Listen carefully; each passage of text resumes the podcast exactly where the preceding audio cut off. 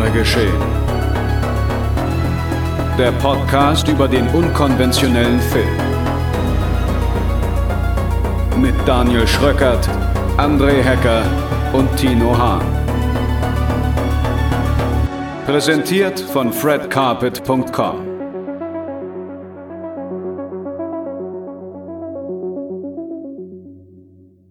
Zückt die Stempelkarten, die Tagesschicht äh, rückt heran und damit eine neue Folge Genre geschehen, meine sehr verehrten Damen und Herren. Schon Nummer 70 an der Zahl. Krass. Und dabei sind natürlich Schichtleiter André Hecker. Hab mich eingestempelt, moin. und die Pausenpfeife Tino Hahn. okay, hallo. Dü, dü. Die Pausenpfeife. Ja, was? Das ist der offizielle Begriff dafür. Dich, öff, dich hört man am liebsten. Ja, keine Ahnung, was weiß ich. Also ich denke schon. Oder? Oder das, das, das Pausensignal vielleicht? Ah, ja. Oder das, das, das auch gerade. Aber ich muss jetzt an den Vorspann von Dings, von Feuersteins denken, wo er da diesen Vogel. Ja, das ist die Sirene, ne? Also, ja, okay, Ja. dann die Pausensirene Tino Hahn. So. Ja, da bin ich doch, da sehe ich mich. Sirene ist halt noch kein Schimpfwort, wie das zu, zu pfeifen. Du alte Sirene. Ja. Und mein Name ist Daniel Schröckert. Ich bin wie immer noch der Azubi hier bei Genre Geschehen und Fred Carpet, zu denen wir euch herzlich willkommen heißen. Und damit ihr wisst, worauf ihr euch eingelassen habt, kommt hier ein kleines, kurzes Programm. Zwischen Schwermut und Pubertät steigen wir in diese Folge mit dem Jugenddrama The Fallout ein, in dem drei Teenager einen Amoklauf an ihrer Schule verarbeiten. Dann drehen wir alles auf links im überstilisierten Netflix-Action-Spektakel Carter. Und zu guter Letzt übernehmen wir mit Jamie Foxx und Snoop Dogg die Tagschicht und ziehen einigen Vampiren die Zähne in Day Shift. Viel Spaß! beginnen wir doch direkt einmal mit unserem ersten Film, der für mich echt überraschend äh, hier in Deutschland aufgetaucht ist. Also äh, der erste Film, den wir hier auch im Podcast besprechen, glaube ich, der über RTL Plus erscheint oder zu uns kommt. Hätte ich nicht gedacht. Also das muss, Ja. das muss jetzt so ein bisschen der, ähm, ja, wie soll man sagen?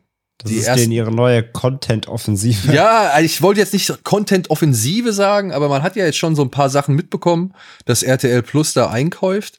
Äh, Peacemaker ist ja wohl einer der größten Titel, die man jetzt wohl unter Dach und Fach gebracht hat. Und The Fallout oder auf Deutsch The Life After von Megan Park, ja, finde ich eine nette Überraschung, dass der jetzt ausgerechnet bei RTL Plus gelandet ist. Also das gibt dem Ganzen schon mal wieder ein etwas äh, ein Qualitätsmerkmal, weil Tino hatte von diesem Film schon vor einiger Zeit mal erzählt, dass er ihn gesehen hatte. Und dementsprechend war ich gespannt auf den. Und ich habe ihn dann parallel mit einem anderen Film, der heißt Mass, oder? Er hieß nur Mass, Ja. oder? Ja, Mars wahrscheinlich. oder also Mars. Mars, Mars, Ja. Mars Murderer, Mass, Mars. äh, äh, Mass Shooting. Ja, oder? Heißt, heißt Mass Shooting und Mars Murderer? ja. Ich weiß es nicht genau. wir jetzt kurz zum Grammatik-Podcast. Mars macht mobil. Ja. I have no idea. Egal, auf jeden Fall äh, waren das zwei Filme, die ein ähnliches Thema behandeln und die Tino genannt hatte. Beide hatte ich mir auf die Watchlist gesetzt. Aber Mass oder Mars war auf jeden Fall der, den ich zuerst gesehen habe. Und jetzt im Rahmen der Erscheinung auf RTL Plus habe ich mir dann auch endlich The Fallout angucken können. In diesem Film geht es um folgende Handlung. Die Schülerin Vader ist während des Unterrichts auf der Schultoilette, um dort mit ihrer Schwester zu telefonieren. Doch plötzlich sind Schüsse zu hören, die von einem Amoklauf herrühren. Während sich Vader und Mitschülerin Mia in einer der Kabinen verstecken, stößt völlig panisch und blutüberströmt auch Quinton hinzu. Alle drei harren still auf der Schultoilette aus in der Hoffnung, den Anschlag zu überleben. Nach den Ereignissen ist die Welt für alle drei nicht mehr dieselbe. Gemeinsam bilden die drei ein emotionales Band, um mit der Tragödie und den damit verbundenen Traumata umzugehen. Ja, es ist halt immer ein bisschen schade, dass man einen Film hat, der gerade nicht das Attentat beziehungsweise das Trauma auslösende Ereignis in den Mittelpunkt stellt, aber die Inhaltsangabe natürlich schon, damit die Leute irgendwie von diesem Voyeurismus getrieben reintorkeln in den Film. Und dann muss ich, muss ich ehrlich sagen, finde ich auch nicht, dass das allzu korrekt beschrieben ist, denn eigentlich steht schon eher Vader im Mittelpunkt der Geschichte. Ja. Und Mia wie Quinton sind doch eher Randfiguren. Also es ist Mhm. nicht so dieses Trio, was man danach oder nach dem Anschlag, der ja wirklich innerhalb der ersten, was ist denn das, das zehn Minuten? Ja, Wenn überhaupt, ja. Ja. Wenn überhaupt, ja. Innerhalb der ersten zehn Minuten und das muss ich sagen sehr geschickt äh, geschildert wird. Danach, wie gesagt, steht vor allem Vader im Mittelpunkt und es ist nicht so, dass sich der Film ständig um die drei dreht, sondern eher Vader, die von einem zum zur nächsten irgendwie und wieder zurückgeht oder kommt, ja. Ja, ja, voll. Ich hatte auch, also, ähm, das ist halt die offizielle Inhaltsangabe. Und die stellt schon raus, als wäre das halt so ein Film, wo, also es wäre so ein, so ein Gemeinschaftsding halt, ne? Drei, also die, du hast die drei am Anfang ja auch in der Toilette, die Ja. das gemeinsam erleben. Und die Inhaltsangabe äh, impliziert halt, dass die drei dann eben halt so eine kleine Dreier-Therapiegruppe bilden. Genau das habe ich auch erwartet und genau das passiert im Grunde so gesehen nicht, weil auch Mia und Quinten haben fast nichts miteinander zu tun. Ja, Es geht alles von Vader aus, von daher ist die Inhaltsangabe mal wieder nicht so ganz korrekt, ja. Ja, und das ist, und da muss ich sagen, vielleicht, das wäre schon so vielleicht auch eine Erklärung, weswegen der Film für mich nur gut ist, aber nicht, glaube ich, ganz so gut wie für euch. So, aber da können wir später noch drauf zu sprechen kommen. Äh, ich würde erstmal euch die äh, Worte überlassen, warum er euch denn so gefallen hat, wie er euch gefallen hat. Mm, Also, ich fand es erstmal, also ich meine, wir hatten im Podcast ja hier auch schon den Run, Hide, Fight besprochen. Der was völlig anderes ist. Der ja genau, der was völlig anderes ist, der natürlich den gesamten Hauptaugenmerk auf das Attentat le legt und eher halt, ja, vor allem den, ich meine, wir sehen ja hier auch einmal im, bei, bei Fallout, wo sie in der Klasse sitzt und ähm, auf dem Projektor hat sie die, hat die Lehrerin dieses Run, Hide, Fight, diese, diese, diese PowerPoint auf, ne? Wo sie halt erklärt, wie man sich bei Ja. einem Attentat an Amoklauf zu verhalten hat. Also daher kommt der Titel ja auch für Run, Hide, Fight weil das ja im Grunde der, äh, das ist, was da gelehrt wird, was passiert im Ernstfall, was, was du, so- was du machen sollst. Ähm, und während sich Run Hide Fight ja komplett auf den Fight-Part konzentriert, ne, und da eher den, das Ganze als Actionfilm wer fast schon inszeniert hat, legt Fallout ja den gesamten Wert eben auf, was passiert denn danach, ne? Also was macht denn so ein Ereignis überhaupt mit den Leuten, die es dann glücklicherweise überleben und deren Angehörige und den Ansatz fand ich halt erstmal super spannend so, ähm, dass er auch wie gesagt, diese, die Inszenierung des Attentats, des Amoklaufs selbst ist ja komplett, ja, passiv, kann man wirklich sagen. Man sieht also vom Amoklauf selbst ja gar nichts. Man hört nur die Schüsse. Man befindet sich quasi in der gleichen Perspektive wie eben die drei Teenager und ähm, hört eben nur draußen, was passiert und das Bangen eben, dass wer immer das gerade verübt, nicht ins Klo kommt und da weitermacht. Das fand ich schon sehr, sehr, sehr, sehr clever und ähm, mochte dann eben sehr, dass der Film wirklich im Grunde ein ganz ruhiges Coming-of-Age-Teenie-Drama ist, dass sich dann eben wirklich mit diesen, den Nachfolgen dieses, dieses, dieser Tragödie beschäftigt und dass du eben ja, Charakterstudien quasi hast im Film, vor allem natürlich eben von, von Vader, die im Hauptfokus steht. Und ich fand den Film halt extrem gut beobachtet. Ich fand den schön kleinteilig, ich fand den schön detailliert, dass du viel an Gesichtszügen ablesen kannst, an Verhaltensmustern ablesen kannst. Ähm, der ganze Umgang damit, ja, wie zum Beispiel Vaders Familie, halt die Eltern, aber auch die kleine Schwester, waren in, sind in so einem apathischen Schock und wissen halt mit der Situation selber nicht umzugehen und, und äh, behandeln und wissen, wissen gar nicht, ob jeder, jeder Handgriff könnte zu viel sein für sie in ihrem, in ihrer Wahrnehmung. Während Vader einfach nur so sagt, so, könnt ihr bitte euch verhalten wie immer, so, das hilft mir gerade überhaupt nicht. Und solche, solche Momente fand, fand ich halt, gab es im Film halt jede Menge und ich fand die alle sehr, sehr gut, wird gut beobachtet, gut aufgelöst. Der Film war, hat mich auch so ein bisschen an so Filme wie, wie 13 oder so erinnert, ohne das, ohne das Drama dahinter. Aber es waren so, das waren so schöne, viele Momente so aus dem Leben ge gegriffen. Die waren sehr natürlich, was eben auch im Schauspiel natürlich auch liegt. Also gerade Jenna Ortega fand ich fantastisch. Also, das ist so eine gute Schauspielerin einfach. Jetzt egal, ob jetzt, jetzt als neue Horror Queen oder jetzt hier in so einem Dra Drama eben. Ich finde, die macht das so gut. Ähm, der kaufe ich das halt wirklich jede Emotion irgendwie ab.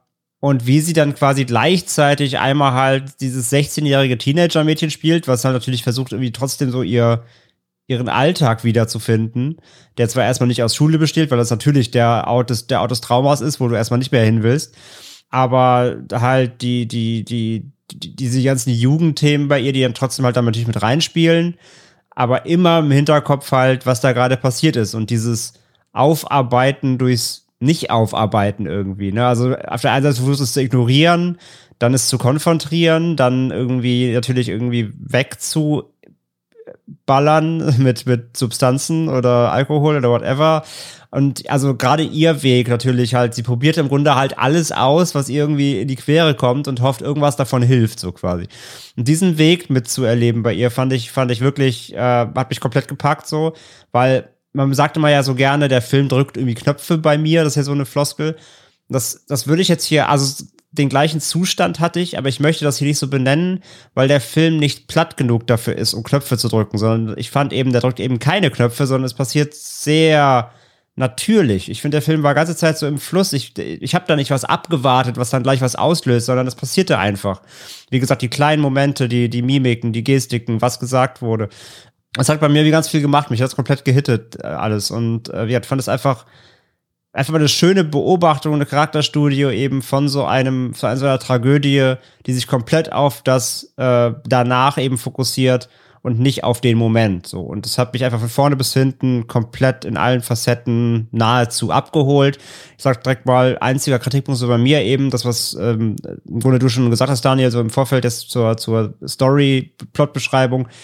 Eben Mia, also Mia noch geht so, aber gerade Quinton kam mir dann am Ende zu kurz auch. Also dafür, dass die drei am Anfang ja auch so eingeführt werden, als das sind unsere Protagonisten, Hauptprotagonisten ging es dann halt eben doch so 80 Prozent oder 90 Prozent um, um Vega und ähm, äh, um Vader und äh, eben äh, die anderen beiden, gerade Quinton kam mir dann am Ende des Tages doch zu kurz, gerade auch bei ihm, weil ihn hat's ja am härtesten getroffen, weil sein Bruder kommt ja um, kann man jetzt schon verraten, das passiert ja auch direkt in den ersten zehn Minuten. Und bei ihm, also man sieht immer auch nur ihn, man sieht nicht was auch seine Familie, weil das muss ja noch viel tragischer auch da zum Beispiel sein. Und mir geht das ein bisschen zu wenig dann da in die anderen Charaktere rein. So, das ist so mein größter Kritikpunkt. Ähm, aber alles, was der Film trotzdem dann ausspielt, gerade eben um die Figur Vader dann, wie sie das alles erlebt und verarbeitet, das hat mir eigentlich durch die Bank weg fantastisch gefallen. Ja, da kann ich mich eigentlich nur anschließen und vielleicht noch ein bisschen die Sachen ergänzen, die mich beeindruckt haben. Weil ich finde, bei so Filmen ist die Gefahr natürlich immer irgendwie groß, dass man sich das so anguckt und dann halt so denkt, hm, Teenager. Also nicht, nicht irgendwie so despektiv, dass ich Teenager nicht eine ähnlich komplexe Gedankenwelt zugestehen würde wie mir. Wahrscheinlich ist sie oft noch komplexer, weil sie auch so widersprüchlicher ist. Aber ganz oft habe ich bei so Filmen, die mir das Leben von Teenagern zeigen wollen, das Gefühl, ah, da haben Erwachsene was geschrieben für kleinere Erwachsene. Ja. Aber hier nehme ich ihn halt dieses Teenager sein. Also auch diese ganzen Widersprüche, diese nicht wirklich nachvollziehbaren Verhaltenssprünge, die eigentlich nur dadurch nachvollziehbar sind, dass sie natürlich dieses Trauma erlitten hat und deswegen auf ihre Art und Weise versucht, wie sie damit am besten umgehen kann und wie sie da lernen kann, das so deutlich zu machen, weil der Film sich da auch so ja, so viel Zeit lässt, um halt diese ganzen Widersprüche auch aufzuzeichnen und wie man so denkt, ah, okay, jetzt hat es ja irgendwie schon ganz gut irgendwie im Griff, bis man so merkt, nee, sie hat noch gar nichts im Griff. Also auch diese verschiedenen Phasen, wie stark man nach so einem, nach so einem Trauma, äh, Trauma verursachten Erlebnis ist. Und was mir auch sehr gut gefallen hat, ist, wie so diese ganze moderne Technologie oder so reingebracht wurde, wie halt so, so ein modernes Phänomen wie Smartphone beziehungsweise soziale Medien gleichzeitig natürlich so eine Entfremdung verursachen können, aber auch so ein Gefühl der Verbundenheit. Also die intimsten Momente des Films finden ja eigentlich nur über Smartphone-Kommunikation statt, wo man auch denkt, okay, eigentlich werden da ja nur ganz wenig Zeichen ausgetauscht, aber gleichzeitig drücken sie natürlich so viel aus, weil es in der Erlebniswelt der Teenager einen ganz anderen Stellenwert hat, was sie da gerade ausdrücken. Und das mochte ich halt auch sehr gern, weil es gezeigt hat, wie man diese ganzen komplexen, komplizierten Emotionen, die man empfindet, ausdrücken kann, auch wenn man sie verbal nicht ausdrücken kann, weil es halt alles noch viel zu roh, viel zu noch gar nicht vernarbt ist, was da einfach bei einem stattfindet. Und das zeigt sich dann auch wieder in den Charakteren, dass sie sich so aufspielen, launisch werden, aber dann trotzdem die Figuren immer für mich nachvollziehbar waren, egal wie sie sich verhalten haben. Und ja, das Ende fand ich halt auch sehr stark. Das Ende fand ich auch super gewählt, ja. Das war also, richtig krass. Das war, das war mega. Und äh, voll, was du gerade sagst, genau, mit dem ganzen ähm, eher SMS schreiben und so und äh, wie Instagram und so. Ähm, das fand ich halt auch, weil ich meine, das, selbst in unserer Altersklasse, ich kenne so viele Leute halt, die auch halt einfach nicht telefonieren können, keinen Bock haben. Gerade ja, wenn es oder also Schluss viel, machen per SMS genau, viel, oder so. Vielen also. fällt halt gerade Emotionsverarbeitung viel leichter zu schreiben und das machen sie ja auch ganz viel in dem, in dem Film. Mhm. Fand ich auch super, ja, ja. Gut. Dann gehen wir zum nächsten Film. Jetzt kommt der Rant. Ach, Freunde, was soll ich euch sagen? Ich gebe euch ja in fast allen Punkten recht. Ich muss allerdings sagen, dadurch, dass Tino mir den halt oder uns den halt so in diesem Doppel mit Mass äh, empfohlen hatte, weil das zwei Filme sind, die auf unterschiedliche Art und Weise mit dem Thema heran, also an das Thema herangehen, ohne halt wirklich sich auf das Thema zu konzentrieren, das eigentliche Thema, Mhm. nämlich eben den Amoklauf oder ja, äh, was dazu geführt hat oder wie, was dabei passiert oder sowas. Ähm, und nach eher auch missglückten Versuchen wie jetzt Utoya oder wie hieß der andere Film? Oslo, 31. August? War das der? Ja. ja, ja. Nee, also, also hier die, die beiden Filme, die sich um Utoya gedreht haben. Nee, der hieß nicht auch so 31. Ach August. so, Oslo, irgendwas mit 31. Last August von ist aber, das ist auch ein Amokläufer-Film, aber der ist, der ist gut. Ja, Ist der andere nicht irgendwas mit Green? Der war von Green Grass. der auf Green Grass. Ah, genau. Der hieß. Und, und dann dieser One-Shot-Film, der so ganz furchtbar war. Das war Utoya, Das oder? war Otoya. Ja, und dann der andere hat, der von Green Grass hat, glaube ich, das Datum als Titel. okay. Moment, ich eruiere. Äh, 22. Juli. 22. Juli. Gut, ich wusste noch irgendein Datum. Ähm, es tut mir leid. Auf jeden Fall, äh, wir haben ja gesehen, wie es teilweise halt echt nicht aufgeht und nicht funktioniert und irgendwie echt äh, despektierlich ist gegenüber allem, was da passiert ist. Und gleich vorweg, ich respektiere beide Herangehensweisen, sich mit dem Thema auseinanderzusetzen, ohne auf die typischen Erzählstrukturen oder Bilder oder Geschichten zurückzugreifen. So. Ich muss aber dann sagen, und jetzt bin ich halt im Fluch des Vergleichs, im direkten Vergleich mit Mass ist Mass der Film, mit dem ich mich leichter identifizieren konnte. Das ist dann wahrscheinlich einfach eben das Elternding. Mhm. Weil in, nur zur Erklärung, in Mass treffen zwei Elternpaare aufeinander und versuchen einmal zu eruieren, was passiert ist an einem bestimmten Tag, an dem die Kinder des einen Paares gestorben sind, während eben das Kind des anderen Paares eben mit Waffen durch die Schule gelaufen ist. Und ich muss sagen, das hat mich irgendwie von der gesamten Thematik her etwas mehr gekriegt. Also das hat mich einfach Mhm. innerlich tiefer gepackt, so, ja, weil das sind, weil ich da halt deutlich in die anderen Richtungen denken kann und ich jetzt für das Teenager-Dasein vielleicht ein bisschen zu weit weg bin oder mich jetzt auf andere Aspekte des Teenager-Daseins wieder konzentrieren muss.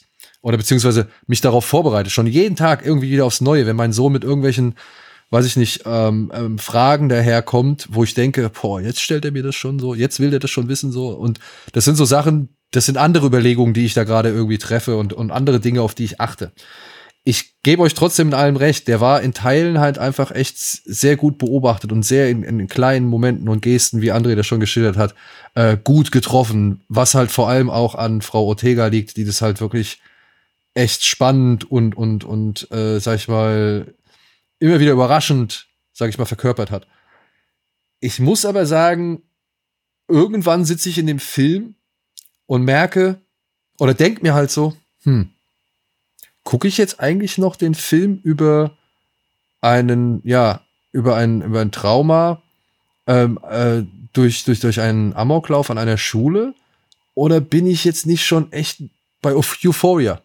Ja, aber ist es nicht eigentlich eher die Stärke, weil es machen ja Filme oft Menschen nur anhand von sowas wie, also ein Trauma ist ja kein definierendes Merkmal. Nee, Also das, Nee, das- das, ist ja das Schöne gerade, dass das Trauma irgendwann gar keine so große Rolle mehr spielt, was ja auch dazu genutzt wird, um das Ende auch noch irgendwie vorzubereiten. Also das fand ich ja gerade schön, dass man so denkt, hey, sowas wie Normalität ist möglich, die Normalität wird auch gezeigt, aber Bis sie die irgendwie ist Realität doch ins Gesicht haut. Ich, ja, Ja. Ja. Ähm, ich, ich will, ich will dem nicht widersprechen. Ich sage Mhm. nur, was mich da halt irgendwie so ein bisschen, ja, ein bisschen auf Distanz gehalten hat. Eben Mhm. die Tatsache, dass dieser ganze Film meiner Ansicht nach auch wundervoll funktionieren würde. Und ich bin wirklich riesengroßer Fan von Eighth Grade. Äh, der mit der ähnlichen, äh, mit der ähnlichen durcheinandergewirbelten Gefühlswelt einer jungen Frau spiel, äh, oder von einer ähnlich durcheinandergewirbelten Gefühlswelt einer jungen Frau äh, erzählt. Ähm, ich finde, der hätte auch wundervoll ohne das Amoklauf-Thema funktioniert.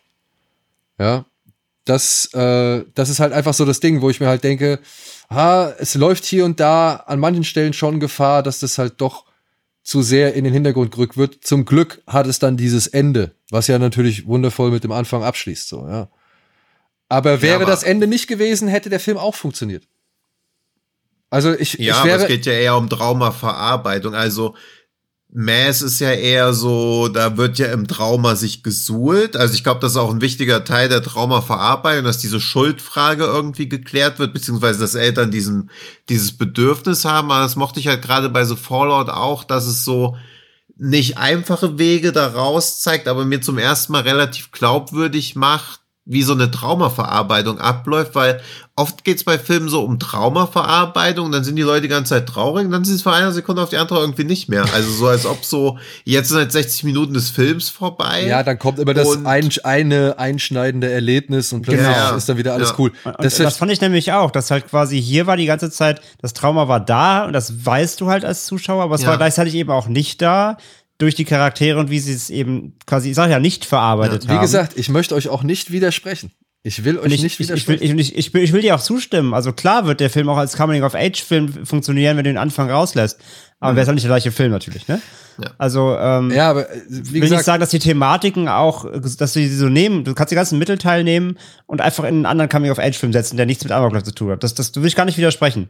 Aber gerade, dass er, wie er das verarbeitet, eben fand ich eben auch, das ist nicht, da sitzt nicht Jenna Ortega halt 90 Minuten auf dem Bett und weint. So, Ja. das, das, das, das, das wäre halt, das wäre, das, wär, das, das, das machen andere Filme. Das ist halt, das ist halt das simple Gedachte. Oh, ein Trauma. Das müssen wir jetzt super düster machen und den ganzen Tag mit zuge- zu- zugezogen und auch vor immer wieder Flashbacks zeigen. hängen irgendwie, äh, genau, und immer wieder dann die, am besten die Träume, die hat ja Albträume visualisieren am besten noch irgendeinen Ja. Quatsch. So. von sterbenden sondern, Schülern. Ja, ja, damit Ja. Spannung reinkommt. so, sondern, ja. sondern wirklich den ganz anderen Weg gehen. Sag ja, und eher dieses, diesen ihren, ihren plötzlichen hardcore-destruktiven Lebenswandel einmal zeigen, weil sie selber halt dieses, dieses Stolpern über, über diese eigenen, über, die, über diese eigenen Emotionen, wo- die sie nicht weiß, wie sie die greifen soll. Und das fand ich halt viel spannender als sonst diese, diese plakativen Drama, äh, möchte gern verarbeiten. Ja, ja, also wie gesagt, ey, ich sag nur, was so ein Faktor war, Mhm. bei, an dem ich mich so ein bisschen gerieben habe oder beziehungsweise wo ich so ein bisschen unglücklich war darüber, dass ich so empfunden habe. Der zweite Faktor ist das, was wir schon angekündigt haben. Äh, Quinton, ich finde, eine der stärksten Film, äh, Szenen im Film ist, wenn Vader und Quinton sich zum ersten Mal, glaube ich, nach der ganzen Geschichte wieder treffen und da so an einem Tisch sitzen ja. und Vader äh, sagt einfach nichts, sondern steht auf und nimmt ihn in den Arm. Und das fand ich eine sehr starke Szene. Ja, die war super. Und die ist aber halt tatsächlich so mit die einzige starke Szene, die man irgendwie Quinten gönnt. Und das fand ich halt so ein bisschen schade. Und das ist, glaube ich, das Ding. Ich, ich, ich bin der Meinung, ich hätte es, glaube ich, deutlich besser gefunden, hätten sie das vom Gleichgewicht aufgeteilt. Ja, also hätten sie wirklich so aus, aus ein Mosaik aus allen drei Verarbeitungsschicksalen ähm, ähm, Schicksalen gemacht, so, ja. Also, ähm, denn ja, durch diesen Fokus auf Vader und dann vor allem halt ihre auch, ja, wie soll man sagen, sexuelle Findung, ja, fand ich das halt eben, da, da spielt dann halt so mein erster Part mit rein. Der zweite ist halt, wie gesagt, diese, diese doch etwas zu starke Fokussierung auf Vader, weil ich finde, Quinton hätte mindestens auch noch mehr Screentime verdient. Und damit wären wir dann bei meinem dritten Faktor, der mich dann halt wirklich nicht so überzeugt hat. Das war die Figur und aber auch die Darstellung von Mia. Ja, weil äh, ich muss sagen, über Mia habe ich gar nichts erfahren. Und für mich war die eigentlich eher nur Mittel zum Zweck. Ja, weil, oder sie war halt genau wie, wie ähm, Quinton irgendwie so ein weiterer Ableiter für Vader. Aber kam mir nicht als, als eigene Figur gut genug rüber. Und ja, Frau Ziegler hat vor allem da am meisten, sag ich mal, Ausdruck gezeigt, wo, was sie halt auch am besten kann, nämlich tanzen. Und ansonsten fand ich sie halt leider nicht so toll als darstellerisch. Das sind so meine drei Punkte, äh, die so ein bisschen meine Euphorie oder bei mir auf die Euphoriebremse Hm. äh, drücken. Ich möchte aber trotzdem sagen, dass ich den Film auch also gerade in Anbetracht des Themas, gerade in Anbetracht von der Hauptdarstellerin und in Anbetracht der Darstellung vieler, vieler, sag ich mal, Gefühlsregungen und, und Irrungen und Wirrungen ähm, echt gelungen finde und einen guten Film finde so. Aber er konnte mich halt nicht so auf den vollen Meter mitreißen. Können wir dir noch abtrotzen, dass er das zweitbeste Gespräch zwischen Vater und Tochter im Traumaverarbeitungskontext Das hat? nach ist der Waves? zweite, das ist der zweite super Moment für mich. Neben der Umarmung von, von Quinton, das war das Gespräch Ja. mit ihrem Vater. Da muss ich auch sagen, da war ich richtig ergriffen, fand ich einen tollen Moment. Ja. Und auch deswegen würde ich sagen, es ist ein sehenswerter und guter Film, weil den fand ich auch wirklich stark. Ja. Wo, wo sie auch so meinen, äh, äh, Dad, wir fluchen doch gar nicht mehr. Ja, ist egal. wir, schrei wir schreien einfach nur noch. Ja. Ja. Also, ja, mit dem, ich sag ja, das sag ich ja nicht, weil ich fand auch halt zum Beispiel die, die Szene, wo, wo Quinton rüberkommt und sie Fernsehen gucken wollen und die Mutter so voll aufgeregt ist, oh mein Gott, sie hat ein Date oder so, ne? Dieses typische halt eben. Und dann muss er halt aber eben los, weil er halt eine SMS kriegt, wegen, das ist zu Hause halt los, so. Und das meine ich halt, da fehlt mir leider ein bisschen der Einblick dann in sein Leben, wie es gerade zu Hause ist, weil sag ja, er, er halt ist der Einzige, der jemand direkt was jemand verloren hat. ja, aber das finde ich. was ja auch ein hart starkes Thema ist und das, das, ja, klar kriegt man das dann so drüber mit. Aber ich Ja, finde eben, auch. aber dass er sofort aus einem Date raus muss, weil, also da wird ja quasi gezeigt, sein Leben kann nicht weitergehen, weil zu Hause halt alle quasi ja, ja, das, das verstehe ich. Aber so, so also. er, Ja. er geht schon zwischen, ich finde schon, er geht halt zwischen Mia und, und Vader schon sehr unter, so was die Repräsentation angeht, dafür, dass er am Anfang eben auch so als Mithauptfigur direkt etabliert wird. So, das ist auch so mein einziger Kritikpunkt. und ich meine, der Film setzt ja eigentlich den Punkt, dass das Leben für keinen der Beteiligten normal weitergehen kann. Das ist, Ja, aber sie haben ja alle so unter, deswegen, also ja, ich fände Quinten als Charakter, er könnte schon noch mehr Platz bekommen, aber ich finde bei ihm auch cool, dass so gezeigt wird, dass dieses sich so 100% in Aktivismus reinstürzen, vermeintlich produktiv irgendwie das Problem löst, aber es halt auch too much ist. Also das finde ich ganz schön, wie der Film sich trotzdem auch traut zu sagen, hey, egal wie gut es ist, was du da machst, egal wie richtig, übertreibst halt trotzdem nicht. Du kannst nicht zum Märtyrer jetzt werden, nur weil du nicht gestorben bist. Also Da- das diese fand ich Schuld halt- der Überlebenden bringt er ja auch noch ganz gut Ja, oder halt- dieses Schuldgefühl. Oder halt vor allem Ja. zu sagen, jeder trauert oder verarbeitet das auf seine Ja. Weise. Weißt du, ich meine, ihr, ihr bester Kumpel, der da sich auch in Aktionismus flüchtet, sage ich mal, regelrecht flüchtet, ähm, der dann auch unter enormem Druck steht. Sorry, den meinte ich auch, sorry. Ja, der dann auch unter enormem Druck steht, so. Ähm, das fand ich ganz, ganz cool, dass sowas aufgezeigt wird und dass dann halt schon damit relativiert wird, dass jeder auf seine eigene Weise damit umgehen muss. Ja, man kann zwar füreinander da sein, aber man kann nie irgendwie daran ändern, dass nicht alle Leute gleich trauern. Also nichts daran. Ja, das, das wollte ich mir auch Ja. gerade sagen noch, was- das fand ich auch noch sehr gut. Ich mochte es, dass der Film nicht so hardcore auf ähm, dann auf Gesellschaftskritik gesetzt hat, so ganz Mhm. full frontal, sondern genau, dass er über die Figur dieses besten Freundes gemacht hat, dass du so nebenbei mitbekommst, okay, der setzt sich jetzt zusammen mit anderen hart gegen die Waffenlobby ein und so. Mhm. Ja. Oder einmal sitzen zum Beispiel Vader und Mia halt vom Fernseher und gucken einen Newsbericht darüber, ähm, über Waffenverschärfungsgesetz und so weiter. Das heißt, klar, das Thema wird natürlich unterbewusst oder parallel reingestreut, aber Ja. es nimmt auch jetzt keinen Fokus ein und lenkt halt von den Figuren ab. Das fand ich auch gut. das macht ja halt auch, dass er nicht verbittert wirkt irgendwie oder so. Also ich finde, Mass wirkt jetzt auch nicht verbittert, aber natürlich ist das auch ein Film, wo man halt so eine richtige Wutfaust im Bauch hat die ganze Zeit. aber da nimmst du auch eine andere Position ein, ne? Also, Ja, ja, klar. Deswegen, aber bei so Fallout fand ich, den fand ich ja schon fast nicht unangemessen heiter, aber ich fand den halt schon so angenehm leicht, gerade weil er so ein krasses Thema behandelt und es aber trotzdem immer noch schafft, nie das Thema zu banalisieren oder so, sondern das halt schon so als Teil dessen. Aber was mir halt wirklich bei Traumaverarbeitungsfilmen oft fehlt, das nicht aufs Trauma an sich zu reduzieren. Also es funktioniert quasi, finde ich, eigentlich nur bei Leftovers super gut, aber auch weil es da eine Serie ist, wo du halt manchmal den Figuren ja auch sechs, sieben Folgen lang nichts Schlimmes zustoßen lassen kannst, damit sie quasi wieder fast gesund wirken, bis das Trauma sie natürlich trotzdem wieder einholt. Und bei Filmen ist da oft gar nicht genügend Platz da. Und deswegen sind Traumafilme entweder unglaublich deprimierend und runterziehend, was mir dann auch gefällt, aber wo ich halt auch nicht glaube, dass Trauma so allumfassend alles andere dominieren muss, weil dann ist halt ein Weiterleben quasi unmöglich. Ja, ich fand es auch spannend, dass das äh, Fallout wirklich selbst da nicht gekippt, selbst während dieser ihrem Ecstasy-Trip in der Schule. Das Ja. war ja so quasi einmal der, der Leichtigkeitsspike, Mhm. aber selbst da haben sie es dann noch danach direkt wieder, also es ist nicht gekippt so. Es war so da auf dem Höhepunkt von dem, was du. Aber man, Nee, war fand ich hart nicht. Auf der also, also es war schon ein bisschen härter auf der Kippe, der Moment. Ja, aber wo man auch echt so denkt, wo ich nicht weiß, ob das eine Stärke oder doch eine Schwäche ist, also habe ich auch lange drüber nachgedacht, weil man halt oft denkt, oh nein, jetzt kippt's, es war bis hierhin alles so gut und jetzt kippt's, aber dann kippt's nicht. Aber leider, dass man so denkt, oh, jetzt kippt's gleich. Also ob das eine Stärke des Films ist, dass halt trotzdem nicht passiert. ich glaube schon, ja weil, weil er wirklich danach, sie schafft es danach, halt sofort die Tonalität zurückzuholen. Ja. Und du, du hast, nimmst die Szene jetzt nicht als Stilbruch oder als, als jetzt, ab jetzt muss ich lachen war, sondern klar, sie ist schon, schon so ein bisschen, bisschen lustig inszeniert. Aber gleichzeitig denkst du ja auch trotzdem nur, alter Scheiße, so, ne, hoffentlich trifft die jetzt nicht komplett weg. Also ich hatte dann auch wieder eher Mitleid mit der Figur. Ja, aber da am Pool, das war auch ähnlich auf Humor. Ich meine, wenn noch hier Mandy Ach so, wo sie Gras rauchen? Ja, wenn Ja. Mandy Ziegler noch irgendwie da so vorbeitreibt. Ja. Also es ist schon, da ist schon eine gewisse Komik drin. Ja, absolut, natürlich. Aber ich, Ja, ich ja, fand, das mich ja. hat's nie rausgerissen. Ich war nie Nee. an dem Punkt, wo ich mir dachte, okay, jetzt wird's Comedy oder so.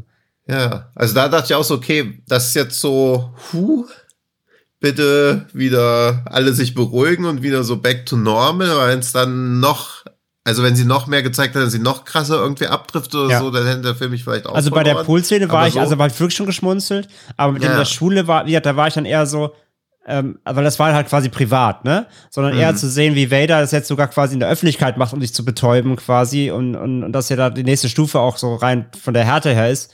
Wie gesagt, da war ich eher mehr schockiert als belustigt dann irgendwie. Ja. Mehr schockiert als belustigt. Trifft vielleicht auch auf den nächsten Film zu. Moment, ich muss kurz ins Skript gucken. Gut. oh, Frechheit. Okay. Ich fand die Überleitung sehr treffend. Ja, also, ja. Ähm, wir haben uns alle auf ihn gefreut, denn ich glaube, wir sind uns alle einig, wir sind alle Fans seines ersten, oder war das sein erster großer Langfilm? Auf jeden Fall der erste, der hier bei uns zu Lande doch bekannter wurde. Ähm, The Villainous, inszeniert von Jung Byun Gil. Und der hat jetzt für Netflix einen Film produziert, der heißt Carter. Und in dem geht es um folgende Handlung. Eine tödliche Pandemie hat bereits die USA und Nordkorea verwüstet. In diesem Szenario erwacht ein Mann namens Carter, der sich nicht an seine Vergangenheit erinnern kann und über ein Implantat in seinem Ohr den Befehl erhält, nicht getötet zu werden. Er erhält, er erhält den Befehl, nicht getötet zu werden. Na gut. Ehe er, ehe er sich versieht, wird er in eine geheimnisvolle Operation verwickelt, während die CIA und nordkoreanische Agenten ihn jagen. Ja, kurz und knapp, wie man es von Netflix gewohnt ist. Ja. Aber verstehe ich das richtig? Er erhält den Befehl, müsste eigentlich heißen, nicht getötet. töten zu lassen. Das kommt wieder davon, wenn Netflix wieder irgendwas durch den Google Translator jagt. Ja, aber es ist ein ganz guter Befehl. Bitte werde nicht getötet. Nein, Also das- also das- ist gar bitte, kein Befehl, es ist eher Nee. eine Bitte. Ja. Also, Genau, ja. ich Aber befehle gesagt, dir, werde nicht getötet. Das, Ja. Also das ist ja der Gag, das ist ja ihre erste Ansage, ne? Don't get killed, so, ja. Aber das haben sie Ja, natürlich okay, wieder gut, ja. bescheuert übersetzt. Ja. Ja, Und sein erster Film ist Confession of Murder. Ja, genau, Fischer Förder, der erste. okay, dann meine ich den zweiten, oder? Ja. Ja. Ja, The Villainous war der zweite Film von Jung Byung Gil und ist vor allem berühmt geworden aufgrund zwei Sequenzen, nämlich der Anfang, der von Ego-Perspektive in Third Person und zurückwechselt und wirklich äh, eine brachiale Fight-Sequenz beinhaltet. Und dann gibt es eine Motorradverfolgungsjagd innerhalb dieses Films, die dann in John Wick 3 sehr, sehr stark referenziert bzw. homagiert wurde. Also der Regisseur Chad Stahelski hat auch zugegeben, dass er The Villainous ziemlich geil fand und sich gedacht hat, geil, Ja. diese Szene. Und Keanu Reeves ja auch. Und Keanu Reeves auch, genau. Äh, und diese Szene, die, der wollen wir, sag ich mal, Tribut zollen und wollen zeigen, ey, hier, wir machen auch noch mal was, was irgendwie da rankommt und so. Ja. Und wer diese Szene kennt, in der da mehrere Leute sich auf einem Motorrad bekämpfen, oder wer die ähnliche Szene aus John Wick 3 kennt, ähm, Carter ist ein Film, der eigentlich genau diese Szene ist, nur halt für 130 Minuten, oder? 130 Minuten lang ist er. Ja, 124, glaube ich. Ja. Aber, Genau. oder 134? 134, glaube ich. Ja. Ja. Also die Motorradsequenz aus M The Villainous oder John Wick 3 gestreckt auf 134 Minuten. Und ebenfalls, oder beziehungsweise, und hinzu kommt, dieser Film gibt vor, in einer langen Sequenz gedreht worden zu sein, beziehungsweise dieser Film tut so, als wäre er ein One-Shot, was er auf gar keinen Fall ist. Auch das wird genauso so ersichtlich. Relativ schnell sogar. Ja. Was sagen wir, meine Herren? Ich traue mich nicht. ja. Na komm, gleiche Wertung wie bei Greyman vergeben, Hacker. Sag, was du von hältst. Ich war, äh, ich war nicht so begeistert. Nachdem ich Villainous ja wirklich echt mochte und nehmen wir die Story außen vor, die war Murks, aber die Action war schon geil. Hat schon hart Bock gemacht. Ähm, bin ich natürlich schon mit äh, entsprechender Erwartung an Carter ran. Also Daniel hat gerade schon gesagt, wir hatten Bock drauf, gar keine Frage, richtig drauf gefreut. Auch direkt noch reingezogen, als es noch ist richtig rauskam. in Katerstimmung. Ich war richtig in Kaderstimmung. Ähm, hab mir auch schon, ähm, hab mir auch schon meine, meine Katermittel rausgesucht gehabt. Und Ja. die habe ich dann auch gebraucht danach. Ja, ich hätte, ich hätte niemals gedacht, dass ich mal sage, ein Actionfilm ist mir zu viel. Aber Das ist das Traurigste, was ich dieses Jahr gelesen habe. Ja. Und ich habe schon Ich, äh, die Inhaltsangabe von die letzten Glühwürmchen gelesen. bin stets bereit, dich zu enttäuschen, Tino. Ähm, äh, Carter war mir too much. In dem Film steckt zu viel. Ich hätte gerne zwei Teile gehabt, um mal zwisch- zwischen mal durchatmen zu können. Und äh, also Carter hat mir Kopfschmerzen gemacht, ganz wortwörtlich. Ich, brauchte danach eine Aspirin nach dem Film. Und ich glaube, also für mich ist das Negativste für mich am Film, ist, dass er diesen One-Shot versucht. Ich hätte den Film gerne in normal, mit einem normalen Editing, mit normalen Cuts gesehen. Das hätte den deutlich runder gemacht, deutlich entspannter gemacht, übersichtlicher gemacht. Ich fand, das war keine gute Idee. Ich meine, dass sie das nicht durchziehen, zeigen sie ab Minute eins im Grunde, weil die, diese Cuts, die, die sie, also natürlich, natürlich sind, sind Cuts drin und die zeigen sie halt auch sehr offensichtlich. Also man sieht genau, wo die sind. Das versteckt der Film auch gar nicht. Das heißt, er will diese Immersion des One-Shots auch wirklich nur behaupten. Das weiß er auch. Und dann frage ich mich halt, warum. Weil ich fand halt, nee, Tino, du darfst jetzt nicht reden. Auch wenn du aufzeigst, das darfst du gleich gerne aufgreifen. Aber ich rede erstmal aus meiner Warte heraus. Ähm, die Action ist absolut over the top und die ist auch gut, natürlich. Ähm, gerade wenn man sich, es gibt so ein kleines Making-of auf Netflix. In unserem Aufzeichnungsprogramm hier gibt's, wie das vielleicht manche aus Zoom und Co. kennen, ein Handhebe-Tool und jetzt wackelt Tinos Bild die ganze Zeit hin und her, wie bei so einem Wie da auch steht, Tino Hahn has something to say. Say, ja. Das wissen wir ja wohl alle. ja, ich hoffe, ich kann dich auch muten. Ähm, und wenn man sich mal das Making-of anguckt, was Netflix da auch rausgetan hat, sämtliche Szenen, selbst die, wo man denkt, never ever, äh, sind die wirklich echt am, äh, also real abgedreht, sondern in der Greenbox entstanden, wurden halt wirklich gedreht. Also ob sie aus dem Flugzeug springen, ob sie irgendwie ähm, an einem Zug hängen und Helis drum rumkreisen lassen. Bis natürlich wurde mit CGI nachgeholfen, aber alles wurde irgendwie am Set, on Set irgendwie gebaut, gedreht. So. Von daher, ich habe höchsten Respekt vor sämtlicher Action in diesem Film. Und ich sage auch nicht, dass die, dass die keinen Spaß macht und so. Der Film ist hart. Allein diese Anfangs, diese Badehaus-Szene ist absolut ridiculous. Also das ist schon nicht ganz, auch wieder hier von der Inszenierung her kommt es nicht ganz so rüber. Aber es hat schon äh, so ein bisschen ähm, The Night Comes for Us Vibes auch wenn es nicht ganz so hart wirkt, weil es dafür eben dann zu, zu hektisch und zu unübersichtlich wird. Aber so, der Film hat einen extrem hohen Bodycount, der ist hart, der ist blutig, der, da wird gestochen, ge- geschossen, geschlagen, getreten. So, das, das, das ist schon alles ordentlich. Das, hat, das macht auch Spaß. Aber es gibt immer wieder zum Beispiel auch Momente, die mich dann direkt wieder rausreißen, weil er dann keine Ahnung, dann springt halt Carter durch so ein, durch irgendein Fenster in die nächste Location rüber und ich weiß nicht, was das Editing da gemacht hat, aber das sieht jedes Mal ultra scheiße aus. Also das, was sie dann irgendwie ähm, mit der Kamera, die, dann machen sie so komische Fokus-Zooms, wie- wahrscheinlich supported mit ein bisschen CG. Und das sieht jedes Mal so uncanny aus, dass mich das sofort rausreißt. Dann gerade, weil ich diese Immersion des One-Shots haben ähm, soll. Und der Film wirkte auf mich wirklich, als ob du so Stages in einem Videospiel durchläufst und er springt halt dann immer so einer kleinen Ladesequenz durchs Fenster oder halt dann über, auf dem Dach oder über auf den Zug und dann geht halt die nächste Stage los. Und dann gibt's halt mal Szenen, wo mal fünf Minuten kurz Story abgehandelt wird, die eh auch total Banane hoch 10 ist. Da ist nicht viel, will, ähm, da ist nicht viel von Villainous passiert bis hierhin. Die, die Story ist quasi mit, mit, mit Zombies und Pandemie und keine Ahnung, war mir irgendwann auch alles nur noch Wurst. Ähm, aber es sind auch nur kurze, kurze, ganz kurze Verschnaufpausen, um dann eben die nächste, die nächste Action einzuleiten. Und so ab einer Stunde 20 so, gerade bevor sich dann dieser ewig lange Showdown aufbaut, habe ich richtig gemerkt, wie ich müde wurde. Also ich wurde nicht müde, müde, sondern ich habe den Film nachmittags geguckt. So, ich meine, ich meine müde im Sinne von, ich wurde die Action, ich wurde müde von der Action. Es wurde mir, es wurde, es setzte halt komplett eine Redundanz ein. Das, das war wirklich, als ob du halt, ja, es ist, es ist, also, nee, es war, irgendwann war es einfach mir zu viel. Ich, ich, ich wurde, ich wurde gelangweilt von der Action. Ich am glaube- Stehst du auf dem Scooter-Konzert und hoffst dir so, oh, bitte keine Zugabe. Ja, so, genau so ist der Film quasi. Also, keine Ahnung, ich stehe auf dem Schlagerkonzert und muss Florian Silbereisen zuhören und ich denke mir nur, bitte geh irgendwann rum. Und so war es dann so, irgend, also leider irgendwann bei Carter. Und dann war es halt nach knapp, zwei, nach knapp zwei Stunden war der Film dann halt rum und ich habe echt so aufatmend dann halt Netflix beendet. Und das war nicht das, wie, wie ich aus Carter rausgehen wollte. Klar wollte ich da rausgehen mit alter geiler Film, gleich mit liebsten gleich nochmal.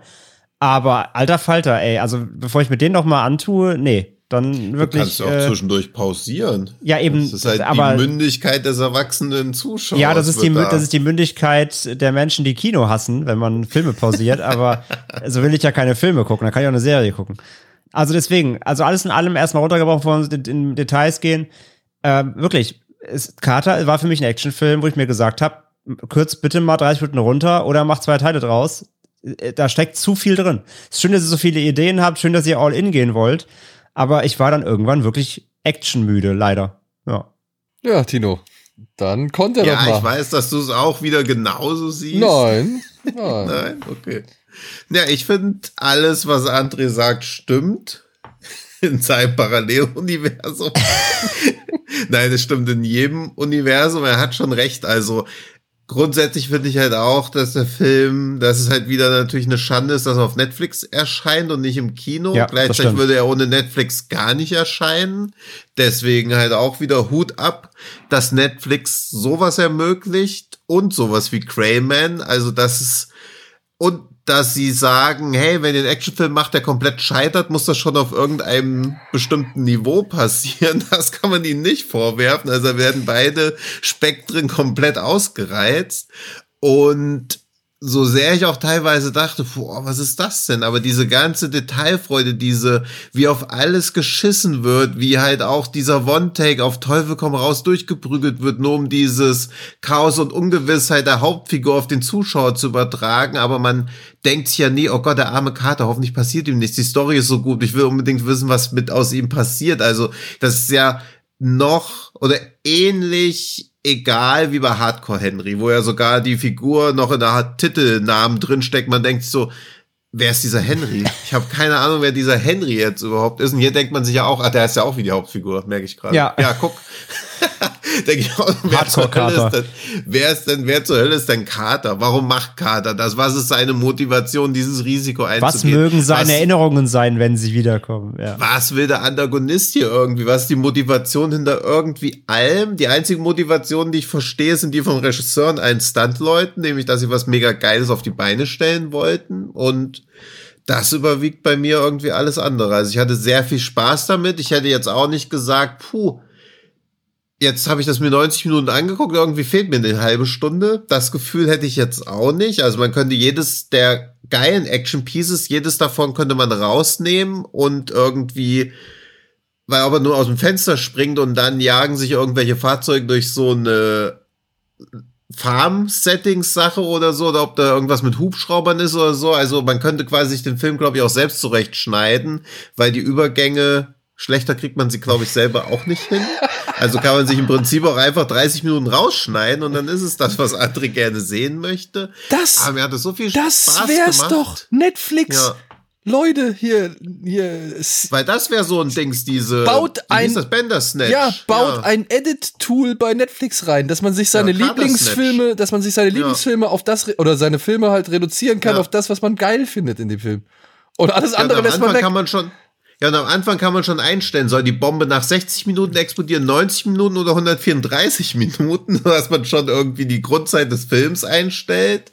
Und dann sucht man sich nur noch die Settings zusammen. Und fertig ist die Laube. ja. Ja. Deswegen, also das, also auch dieser, dass er wirklich versucht, auch noch unbedingt eine Handlung erzählen zu wollen. Also dieses, ich habe jetzt die Inhaltsangabe wieder vor Augen gehabt. Also aus dem, was ich vom Film mitgenommen habe, ist mir das nicht klar geworden. Ich weiß gar nicht, was ihr euch da für, für Gedanken gemacht habt. Also, ich saß die ganze Zeit während dieser 130 Minuten da und hab mir gedacht, was zur Hölle soll eigentlich sein Tattoo darstellen? ja, das war das, was mich. 130 Minuten. Ja, das hat mich am meisten beschäftigt. Alles andere habe Dafür ich. war er mir okay. zu Welt selten nackt, sonst hätte ich mir vielleicht auch. Was? Der hat doch, der saß doch ständig im freien Oberkörper da im Flugzeug. Da musste dann auch noch mal neben ihr da irgendwie hocken, um die Bluttransfusion da zu machen. Ach ja, stimmt. Da mussten sie ihn auch komplett ausziehen. Hätte ja nicht gereicht, dass er seine Ärmel hochkrempelt. Nein. Ja, und ich dachte mir die Ja, ganze Zeit, wa- wa- was wart will mal- uns der Regisseur mit diesem Wart Tattoo mal, sagen? wart mal noch ein paar Tage ab, dann enttarnen sie sein Tattoo auch noch als geklaut, so wie das von der Frau am Anfang. Ja, ich hatte die Hoffnung, das ist irgendwie so eine Art Mad-Faltbildchen und irgendwann wird er halt mal so durchgeknetet, dass man halt irgendwie ihn zusammengefaltet, dass es dann irgendeinen Sinn ergibt oder so, was das, was das Tattoo bedeuten soll. Aber nein. Ey, ich fand's halt frech. Ich fand's halt wirklich frech, dass der sich noch nicht mal die Mühe gemacht hat, das Color Grading anzupassen, wenn er von Drohne auf, auf, auf GoPro oder, oder Over oder Shoulder-Kamera oder sonst irgendwas gewechselt hat. Also du siehst in einer Szene, da läuft, glaube ich, das Mädchen, da läuft er zusammen mit diesem Mädchen weg und dann ist die Hose einmal dunkelblau und im nächsten Moment, von einer auf die andere Sekunde, wechselt das Bild in hellblau. So, wo ich dachte, ey, come on, das kann doch nicht euer Ernst sein. ey. Die zwei Sekunden hätte da auch noch mal irgendwie dranhängen können, ja. Ich find's geil, dass Schröckert bei einem Film, wo man denkt, okay, das ist ein logistisches Meisterwerk, egal was man inhaltlich davon denkt, so anfängt damit, dass er sich noch nicht mal die Mühe macht. Nein, also, Naja, und das, nein, Moment, Moment, Moment. musste er so viel Stunts Ja. koordinieren, dass er keine Zeit mehr hatte. Und fürs das meine ich, weißt du, er gibt sich so eine Mühe. Und das will ich, ich, ich liebe die Action-Szenen in diesem Film. Ich hasse nur alles dazwischen und die Kamera. Und das ist halt so das große Problem oder das Dilemma an der ganzen Geschichte, ja. Die Kamera ist halt entweder scheiß zittrig oder halt irgendwie so schnell in Bewegung, ähm, dass du es gar nicht richtig erfassen kannst. Ich meine, am Anfang bei dem, bei diesem, bei diesem Dampfbadkampf oder, oder Saunabadkampf oder was weiß ich, Ja. ich meine, hey, da ist es ja noch okay, das ist alles schnell und zittrig und der Schnitt kommt mal, wenn irgendwie ein Typ durchs Bild gereicht wird und so. Alles cool, alles legitim. Nur da musste ich mir halt schon die Frage stellen, ja, was macht denn Typ XY hinten rechts und links? Warum stehen die denn da? Ja, also Ja, das, das, das, äh, das, da fand ich halt, da hat er, das hätte er auch mit, weiß ich nicht, 20 Personen weniger machen können. Es wäre trotzdem noch wuselig gewesen, wenn du verstehst, was ich meine. Und das hat der Film generell an sich. Er ist einfach viel zu hektisch. Und dann fand ich es aber erstaunlich. Und das ist wieder so diese Wechselwirkung bei dem Film. Äh, ich fand es halt erstaunlich, wie sehr mir dieser Film nochmal die Liebe zum Schnitt klar gemacht hat. Oder beziehungsweise halt die Wichtigkeit eines Schnitts klar gemacht hat. Denn ähm, so sehr sich, wie heißt er, Jung Byun Gil, ja, so sehr er sich bemüht, diesen Film Jung Byun Gil, äh, so sehr er sich bemüht, diesem Film eine gewisse Dynamik und einen Dampf zu geben, umso sehr bremst er sich doch dann immer wieder aus, wenn es mal wirklich Szenen gibt, in denen Dialoge aufgesagt werden, in denen Exposition irgendwie dargebracht wird, in der mal irgendwie ein Moment der Ruhe einkehren soll, wo auch mal das Publikum durchatmen soll. Aber gerade da, wenn die Kamera halt mal still steht oder gezwungen ist, so sich so ganz langsam irgendwo hinzubewegen, damit auch ja der nächste ja sensationelle Shot wieder eingeleitet werden kann. Ich finde genau da merkt man halt einfach, wie ja nicht ganz zu Ende gedacht dieses Konzept ist. Ja. Und dann auf der anderen Seite, dann hast du diese Szenen, wenn sie in diesem Labor sind, wo dann halt diese Infizierten aus den Fenstern brechen. Ja, wie so ein Wasserfall. Ja, und die Kamera halt so einmal unten lang fährt und du siehst, in jeder Zelle ist irgendwie Action drin und dazu muss hier Carter noch in dem eigentlichen Hauptraum irgendwie Action machen und so. Und da denke ich dann halt auch wieder, boah, Alter, ist das geil. Es ist, also muss das ein Aufwand gewesen sein, beziehungsweise muss das eine logistische, sag ich mal, äh, Herausforderung gewesen sein. Genauso wie dieser Fight, den fand ich super, der halt auch wieder wie die Motorradverfolgungsjagd in The Villainous beginnt, aber dann mit diesen mehreren Minivans auf dem Highway nebeneinander Der war endet. gut, ja. Äh, Wo ich dachte, Alter, leck mich am Arsch. Wenn das Ganze drumherum irgendwie nicht wäre oder beziehungsweise sich halt einfach mal trauen würde, zu sagen, okay, wir schneiden hier und wir machen hier ganz bewusst mal einen Moment der Ruhe, um, um eben halt auch die, die Spannung oder eben die, die, die Explosionsfähigkeit dieser Szenen zur Geltung zu lassen. Ja, wirken zu lassen, ähm, dann, dann wäre das alles noch so, so viel besser. Ja. Und hinzu kommt halt, das fand ich halt dann, das fand ich halt schade, weil er sich ja wirklich Mühe gibt, diese Übergänge ständig irgendwie ansatzweise kreativ zu gestalten oder irgendwie äh, zu kaschieren. So, da fand ich es dann halt krass, dass er hier und da dann schon einfach drauf geschissen hat, dass das halt einfach mal zwei Nuancen heller ist, das Bild, oder irgendwie grobkörniger oder halt auch auf dieser Hängebrücke. Ey, wie matschig und scheiße das teilweise aussah. Das fand ich halt echt krass. Dafür, dass andere Shots und andere Aktionen halt wirklich so, so geil sind. Und ich finde halt, unser Kollege hier, Philipp heißt der, glaube ich, Herr Beutel von Ruhe im Saal, Ja. Wa- was Ja. er geschrieben hat, das, das trifft's. Also es ist ein Film, den kann man perfekt Hass lieben, weil er halt wirklich mal was ganz anderes macht, weil er halt irgendwie eine Seherfahrung ist, die man so nicht hat, aber weil es halt dann auch wirklich so umständlich mit, mit Handlung vollgeklatscht wird und irgendwie, ja, dann auch noch Dramen und, und Sachen forciert werden, die gar nicht notwendig sind. Also ich meine, wie kann es denn sein, dass ein Hardcore-Henry mit, äh, keine Ahnung, 40 Minuten weniger auskommt und ebenso irgendwie mitreißt? Also beziehungsweise ebenso zum Staunen bringt, ja. Also Also, der, der, der Cinematographer von, von Carter ist ja der gleiche, der Rampant gemacht hat. Und den fand ich halt auch nämlich aufgrund seines Looks und so weiter auch nicht so geil. Ey. Und das, da, da merkt man das wieder auch nämlich. Der hat nämlich auch Probleme mit das ganze Coloring und der war auch so ultra hektisch. Und der war kein One-Shot. Aber der war, der war mitschnitten schon fast so hektisch, weil der ständig die Kamera gefühlt wie so bei dem Anfall die ganze Zeit hin und her wackeln lassen hat. Weil er da unbedingt halt diese Zombie-Meuten so krass darstellen wollte. Das hat mich da schon genervt. Und das gleiche machen sie halt hier, aber dann eben plus dieses One-Shot. Das fand ich, diese Kombination, leid, wirklich, das hat mich so abgefuckt. Und mit Phil hatte ich auch halt gesprochen, eben genau, und er war halt genauso. Er, er mochte das alles, aber gleichzeitig fand er es halt nervig. Und deswegen diese Hassliebe, und ich kann das voll nachvollziehen. Ich wollte das auch viel mehr mögen, als es mich aber nachher genervt hat, leider. ja, mich hat's halt Ich noch nicht so. werde One-Shots One-Shots immer geil finden, egal. also ich, allein logistisch, wie Grand Rona hat gegen Ende auch so einen sechsminütigen One-Shot-Kampf. Wie geil das halt einfach ist. Ja, aber wenn's das ist so ja- auch aber das ist- besser umgesetzt. Ja, Aber das ist ja wirklich, du kannst ja wirklich an einzelnen Szenen absehen, dass es halt eben kein One-Shot war oder nicht die logistische, der logistische Aufwand. Allein, Ja, aber das, das ist ja so ein Analyse-Ding, da geht, geht ihr auch immer wieder aus dieser, ich gucke gerade einen Film, sondern da wird ja wieder begutachtet, oh, ich gucke hier gerade einen Film, hier ist ein Schnitt Ja, oder so. aber, also das, na, Ja, aber, aber Carter macht das halt so offensichtlich. Und das wie ist ja das schon Ding. ab Minute zwei, dass ich mir Ja, halt denke, aber- ja, okay, aber dann brauche ich das Gimmick doch gar nicht darauf zu achten, wenn du mir nicht mehr ordentlich verkaufst, dass du Ja, das, aber das ist- durchziehen willst. nee, er sagt doch auch nirgendwo, es steht doch nicht am Anfang, Achtung, es wurde alles in eine Einstellung geschossen. Nein, aber dann, dann, dann brauchst du es ja nicht machen. Wenn du es eh nicht vernünftig kannst, dann lass es doch einfach. Ja, aber vielleicht sind es halt einfach ganz viele lange aneinander hängende Plansequenzen. Also wer sagt denn, dass das, das glaube ich auch, dass das ganz viele. dass das irgendwie so bewertet werden Also soll? ich glaube auch, dass das ganz viele Plansequenzen sind, aber er hat dazwischen halt auch diverse Shots, die er halt nicht mit den Plansequenzen zum einen richtig gut bewerkstelligen kann, wie zum Beispiel über die Distanz hinaus irgendwie Gespräch oder sowas äh, auch noch mitschneiden. Ähm, die, da, da muss ich halt sagen, da, da verzichte doch drauf, Alter. Ist doch scheißegal bei diesem Film. Wirklich, es ist doch einfach echt scheißegal. Du Das hast, ja, du hast also, so viele denkt, andere er- Qualitäten, mit denen du echt angeben Ja. kannst und mit denen du begeistern kannst. Scheiß doch auf so ein irgendwie Gespräch, was du da über mehrere Kilometer mithörst. ja, das, Das ist doch, ist doch, ist doch wirklich nicht notwendig. das verstehe ich halt auch nicht, dass da ein Regisseur wirklich denkt, dass einen die Handlung mitnimmt. Also das war ja selbst und bei Wilderness finde ich die Handlung Ich gut. auch. Die funktioniert für mich auch. Die finde ich auch tragisch. Aber selbst das war, da war es ja schon ein Kritikpunkt, wo ich so dachte, hä, was habt ihr denn an dieser Handlung rumzumäkeln? Die ist doch voll in Ordnung.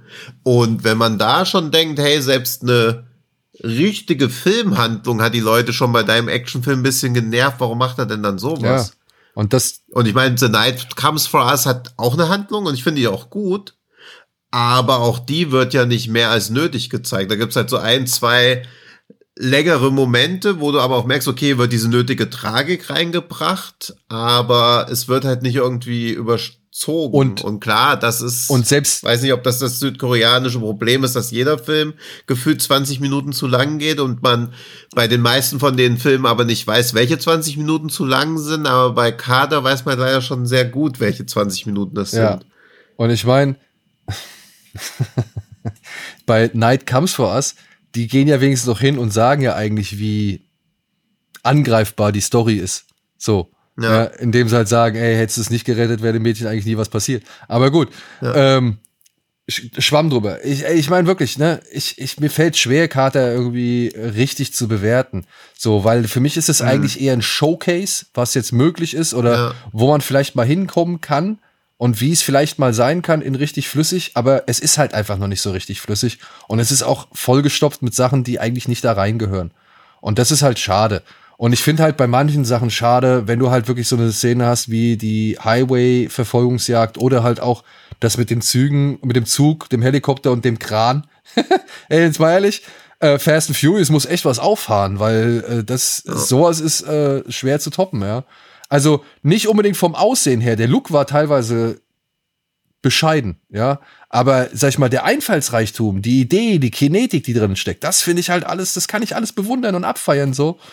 Aber es wird halt immer wieder ausgebremst durch, und das, das ist das, was mich halt dann auch echt stört, diese Ruckler hier und da. Und damit meine ich nicht die zitterige Kamera, die irgendwelche Nahkämpfe einfängt, sondern ich meine halt wirklich diese Ruckler, wenn die Übergänge von irgendwie, ja, GoPro, Rig, Drohne, was weiß ich, äh, Digitalkamera, wenn, die merkt man halt. Ich habe mich teilweise gefühlt in der überlangen Insta-Story. So. Ja, und das, das fand ich halt schade. Das fand ich halt schade. Und da sage ich, ey, dann nimm doch einfach den Schnitt in Kauf. Es nimmt dir doch keiner böse. Ich sehe doch den Aufwand und die Logistik und, und die wirklich tolle Arbeit, die ihr mit diversen, sag ich mal, Plansequenzen da macht. Aber mach's doch nicht alles auf Teufel komm raus. So, das ist, das war bei dem Film meiner Ansicht nach nicht nötig. Und das ist dann Ist wieder halt schon hart, ist halt schon echt wie eine, wie eine TikTok-Inszenierung halt, so rein von, von der Optik her, echt wirklich. Ja. Und Einfach nur, einfach nur hyperaktiv, ohne, ohne Sinn und auch Verstand. nochmal, ne, äh, was ich gelesen habe, einer der Stunt-Choreografen äh, ist hier der Endgegner aus Karate Tiger 4, Best of the Best. Kennt ihr den? Mit Eric Roberts und, und äh, na, Einmal gesehen. James Earl. Jones? Ja, okay, ja. Ne? Ja, ja. Ewig her. Day Hahn heißt der da in dem Film. Das ist der mit der, ich glaube, mit der Augenklappe. Okay. Ja? Ich erinnere mich zwar nicht an, ich erinnere mich weder an, an Eric Roberts noch an James Earl Jones, aber natürlich an irgendjemand mit Augenklappen dann. Gut, es ist ein markantes Mehrmal.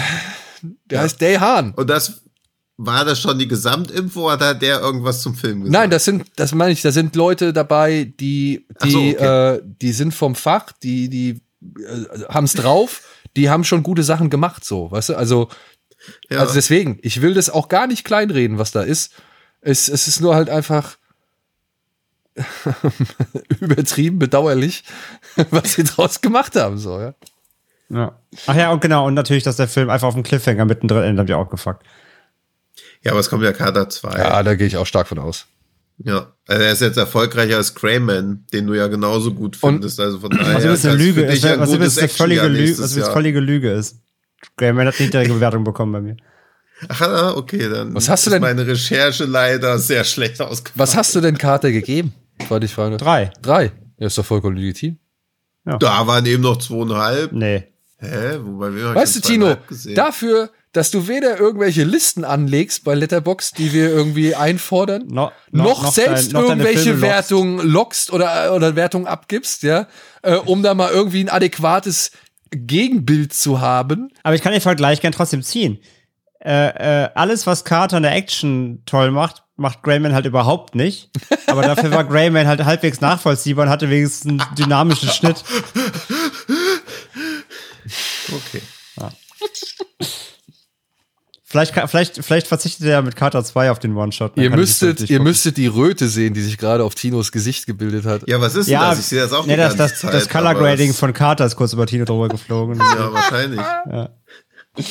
Gut. Nein, also ich will den Film auch überhaupt nicht haten. Wie gesagt, ich, ich hatte, ich hatte Spaß, jeden, auf jeden Fall. Ich hätte gerne nur noch viel mehr, noch viel mehr Spaß damit gehabt. Das war meine Erwartung. Ja, das, Ich glaube auch, alles halt. ich glaube halt auch, ähm, ich hätte gern wieder so ein Flash-Erlebnis gehabt, wie bei The Villainous. Wäre gern komplett weggeflasht gewesen. Genau. Und Ja. da muss ich nochmal aufgreifen, was Tino Anfang gesagt hat. Villainous habe ich ja auch im Kino gesehen, weil er auf dem FFF lief. Ja. Ich glaube, Ja. Carter wäre im Kino auch Ja, noch mal glaub doch vom auch. Erlebnis her. Ja, ja, ich glaube, dann hätte ich auch noch mal so eine halbe Nuance noch mal besser darüber geredet. Ja. Das ist schon schade. Das hätte ich auch gerne auf der großen Leinwand natürlich gesehen, klar. ja, eben deswegen. Also das, also ohne Netflix würde der Film nicht existieren. Klar. Dank Netflix existiert er nicht im Kino. Also es ist halt auch. Wie man es nimmt, mobile. ne? äh, man hat immer Ja. was zu kacken. So. Vielleicht, vielleicht sind wir uns ja einiger bei unserem letzten Film für heute. Der da lautet Day Shift von Regiedebütant J.J. Perry. Da war ich echt sehr überrascht. Ach, das ist ein Debütant. Ja. Dann. Zumindest hat er bei Letterbox keine weiteren Filme gelistet. Ja, sieht aber ein bisschen aus wie Tarantino. Was ist denn da los? Vielleicht der Zwillingsbruder, den nie, von denen niemand Ja, der wusste. ist doch irgendwie Martial Artist eigentlich, ne? Also der ist, der ist eigentlich so Kampf, Kampfchoreograf, Choreo, Choreo, Das äh, merkt man dem. Film dann aber auch echt tatsächlich an. Also aber auf jeden Fall alles, was irgendwie produced, sonst nichts produziert, ich glaube nichts, ne. Also so hinter der Kamera, also generell noch nichts zu tun gehabt. Ach Mensch, bei John Wick 2 hat er Stunts gemacht und bei The Fate of the Furious. Ja, Ah, okay. Immerhin. Auf Gut. jeden Fall erst Regie, ja. Und jetzt hat er für Netflix einen Film gedreht, der folgende Story beinhaltet. Bud Jablonski Auch der beste Name. oder Jablonski ist ein hart arbeitender Vater und möchte seiner schlagfertigen achtjährigen Tochter ein gutes Leben bieten. Sein banaler Job als Poolreiniger im San Fernando Valley ist nur eine Fassade für seine wahre Einnahmequelle. Die Jagd und das Töten von Vampiren. Denn ihre Zähne sind Gold wert. Doch eine Verkettung von Ereignissen stellt nicht nur Buds Fähigkeiten auf die Probe, sondern bringt auch seine Familie in Gefahr. Wer hätte es gedacht? So weit, so banal. Also, ähm, ich muss sagen, war für mich der überraschendste Film. Bei, also, ne, jetzt vom reinen Ding her. Obwohl, ich war doch überrascht, wie vermurkst Carter zwischenzeitlich war. ähm, ja, dann war es vielleicht der in, in positive Richtung der überraschendste Film. Bei The Fallout habe ich einen guten Film erwartet und habe einen guten Film bekommen. Also dementsprechend.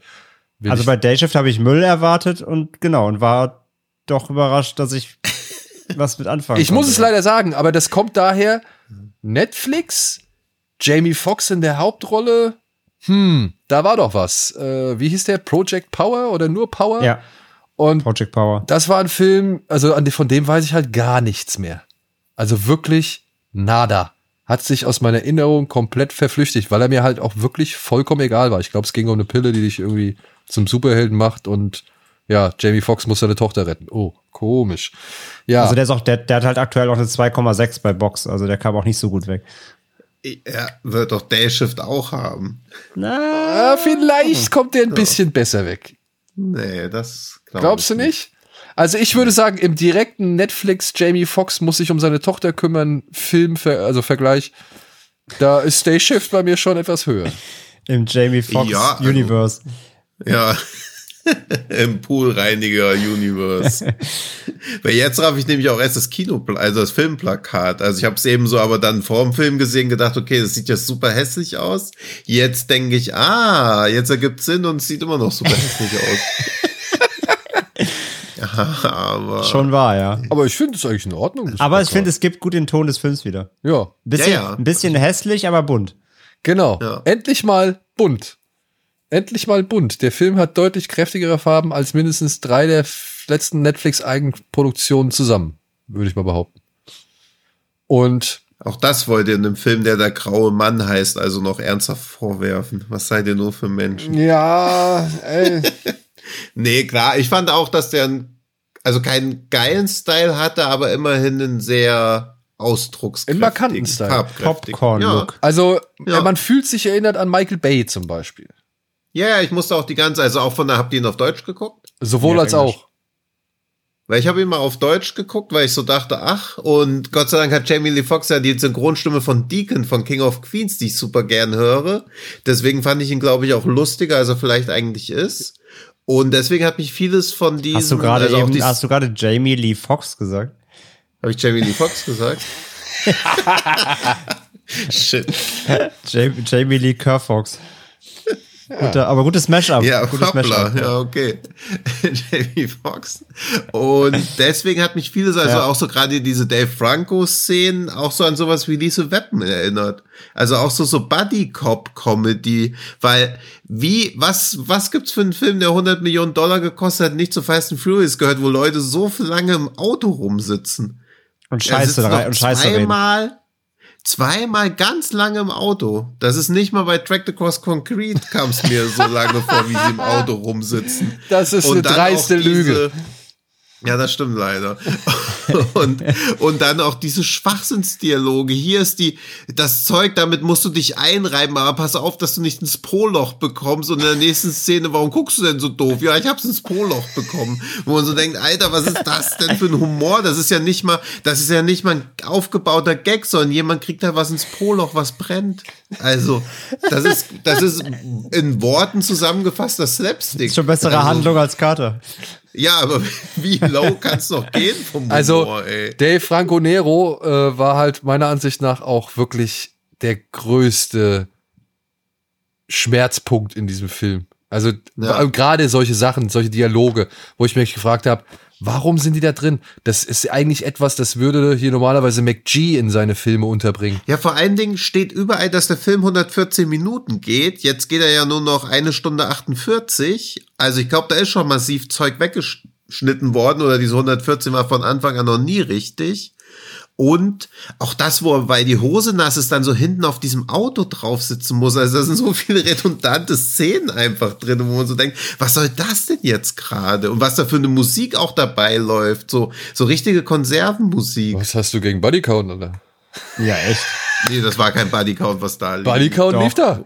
In der, in der Endschlacht läuft Body Bodycounts in the house. Ja, aber nicht, wo er, ja, aber nicht, wo er mit dem nassen Bein auf diesem Pickup sitzen Ja. muss, wo er irgendwie nicht vorne sitzen darf, weil die Sitze so teuer Also sind. den, oder den sonst California Love Remix am Anfang, den fand ich schon ganz geil. Ja. Ja, aber ist auch halt wieder Tyler Bates, diese Schweinerock-Musik, die der immer macht. Also Filme mit, Actionfilme mit Tyler Bates Soundtracks sind halt auch echt immer. Der ist halt, der ist halt natürlich so ein bisschen absichtlich auf cool getrimmt, ne? Aber es aber Ja. halt dann so leicht schon in dieses Cringe übergeht. Also ich meine, auch die Szenen mit Snoop Dogg sind halt so, ja, okay. Wo, also die, entgegen zu denen mit James Franco habe ich jede Szene begrüßt. Mit Ja, okay, sind die, sind die Safe, besser ja. und die Bones-Anspielung und so kannst du machen, alles cool. Ähm, aber auf jeden Fall, der, der Film will sich natürlich schon sehr, sehr als hip und cool und Gangster positionieren. Und ich muss sagen, halt den ganzen Buddy-Cop-Part, so, den du jetzt mit Diesel Weapon nicht vergleichst, aber ne, so in die Richtung ja, zumindest. aber halt so auch so, so er- eine heitere, die er möchte. Dyke. Äh, den hätte ich gerne er rausgeschrieben gesehen. Also das hätte ich gar nicht, Ah, das hätte ich gar nicht gebraucht, weil ich finde halt, in seinen besten Momenten war das, war das halt so ein hipperer, also ein, ein, ein, eine Hip-Hop-Version von ähm, John Carpenters Vampires, trifft irgendwie Drag Me to Hell von der reinen Inszenierung mit den Vampiren, ähm, mit einer, mit einer, mit einer Schlagseite, ähm, weiß ich nicht, der, die, die in Anführungszeichen lustigen Sprüche von Dustle Dawn oder so. Also da versucht er halt so, sich so ein bisschen so eine Mixtur zu verschaffen, aber ich fand halt die ganze, diese ganze Buddy, Buddy-Geschichte, nicht Cop, aber ne, die ganze, die ganze Buddy-Geschichte und dass er halt natürlich den Dulli an die Seite gestellt bekommt, der Bürohengst, der halt die, die, die, die, die ähm, der die, die Vorschriften befolgen soll und so weiter. Oh, das war mir, das war mir dann doch zu, zu, zu aus der Nase gezogen. So, das hätte ich gerne weggesehen. So, Ja, das, das Ich hätte das mein, Kind gerne weggesehen. Das Wie Kind. immer bei Filmen, wo irgendein Kind mitspielt. Ja, Immer dieses, klar, ich meine, dieses, me- die Tochter, das ist meine Tochter-Ding und ich meine, die, die Ausgangslage der Story ist ja, ich muss das machen, weil ich Geld brauche, damit meine Tochter nicht mit meiner Frau wegzieht, meiner Ex-Frau. Das ist ja eh schon, ich meine, es ist fair enough so, aber es ist natürlich auch ein, die, die Stakes sind am Anfang nicht so high, so, das kommt ja erst später. Das fand ich okay und dass natürlich die später bedroht werden, ist jetzt auch relativ plain. Aber alles, was dazwischen so passiert, fand ich echt in Ordnung. Auch gerade die ganze Fight-Scene da, wo noch Scott, äh, Scott Atkins seinen Gastauftritt bekommt in dem Haus, die war nice. Ich habe sehr wuchtig. laut gelacht. Ich Also die, sehr ich, laut fand die, ich gelacht. fand die Action, die war, die war gut. Klar, CG-Hilfe, aber war, war okay. Ähm, angenehme Härten drin, irgendwie gut übersichtlich. Coole, also gerade auch diese beiden Brüder dann eben, also das Atkins äh, und ich weiß gar nicht, wie der andere heißt, halt denen ihre, ihre Bruder-Moves, ne? Immer, immer der eine kickt, der andere schießt ihn aus der Luft und so weiter. Das war echt cool, cool choreografiert. Das mochte ich alles echt total gerne. Ähm, wie gesagt, mir war der Humor auch teilweise echt zu flach. Und eben diese ganze Buddy-Nummer fand ich so ein bisschen, bisschen, ja, bisschen ausgelutscht so. Aber sonst muss ich sagen, hatte ich doch echt eine ganz unterhaltsame Zeit, weil der auch so schnell durchflog irgendwie. Der war dann so, ja, Ich muss auch sagen, der hält sich nicht, Gott sei Dank nicht mit irgendwelchen großen Rückblenden oder irgendwelchen Backstories auf. gar nicht, nee. Äh, wenn Snoop mit seiner, wie hieß sie, Big Bertha Gatling anmarschiert kommt, äh, fand Ja. ich, das fand ich ganz geil. Ich musste an Daybreakers so ein bisschen denken, von den Spirit Ach, stimmt, den gab's ja Brothers, auch noch, ja. weil der halt auch mit so einer gewissen Vampirbürokratie ja gearbeitet hat, also beziehungsweise mit so einer gewissen Vampir-Parallelwelt so. Und hier gab's ja auch so eine Art Blade Vampir-Parallelwelt mit verschiedenen neuen Typen und so. Ich fand, da haben sie sich eigentlich echt, da, darauf hätten sie sich konzentrieren sollen, dass man noch ein bisschen mehr diese Vampirwelt kennenlernt, so dass man halt vielleicht mit den beiden halt ein bisschen mehr durch die Gegend streift. Aber ja, streich irgendwas weg. Streich entweder diese wirklich infantilen Buddy-Witze weg oder den ganzen infantilen Buddy-Part mit äh, Dave Franco oder halt das Kind.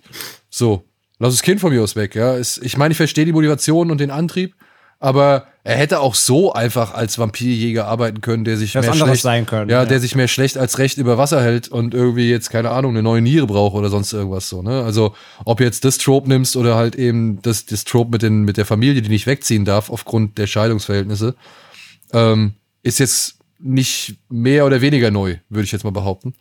Aber ich muss auch sagen, der flutscht, also flutschte für mich erstaunlich gut durch. Ich musste an vielen Stellen erstaunlich gut lachen. Ich fand die Sam Raimi-Vibes und halt die Kampfsport-Vibes, die fand ich echt gut.